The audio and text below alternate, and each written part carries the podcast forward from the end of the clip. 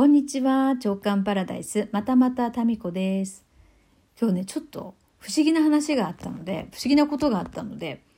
まあこの話の展開も着地点も全然わかんないんですけど、まあ、話してるうちにですね、なんかそういうことだったのかみたいなことが時々あるので、まあ、とりあえずちょっと喋ってみようかなと思って、このスタートボタンを押しました。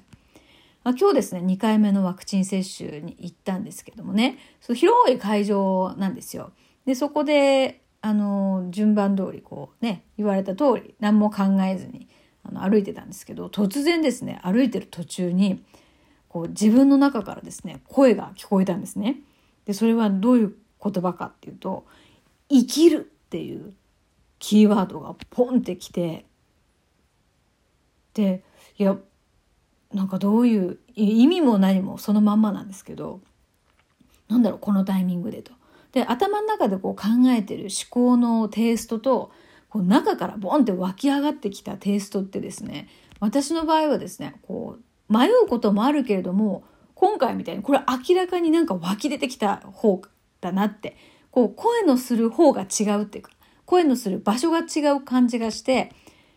うん、頭で考えてるテイストとこう湧き上がる感じって自分的にはこう違う感覚なんですね。で生きるってきてうん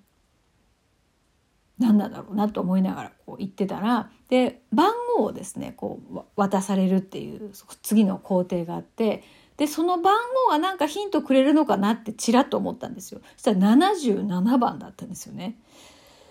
うんますますこう具体的には分かんないんですけど何かこのタイミングでね生きるっていうこのキーワードが今日来ましたね。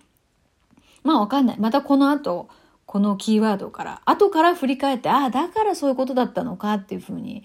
なるのかもしれませんけどうんなんかそういうキーワードが浮かびました。はい何も展開しなかったですね。ただそうでしたっていうだけですね。なんなんですかね。な、どういう流れだったのかなあ、もしかしたらだけど、あの最近ね JK 塾のこのねメンバーの中でねシンクロっぷりがすごいんですよ。まあ、いろんなシンクロがあるのね。例えば誰かさんがアップした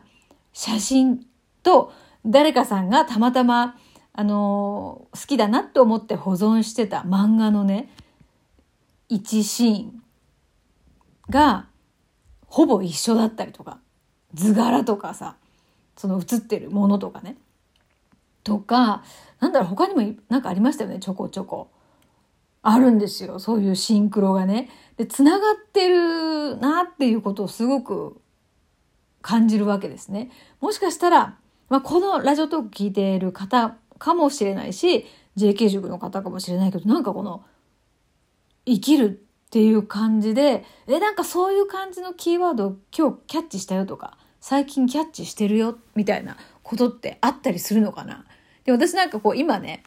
この何の展開も、何の自分の中でこの解釈もないまま喋っ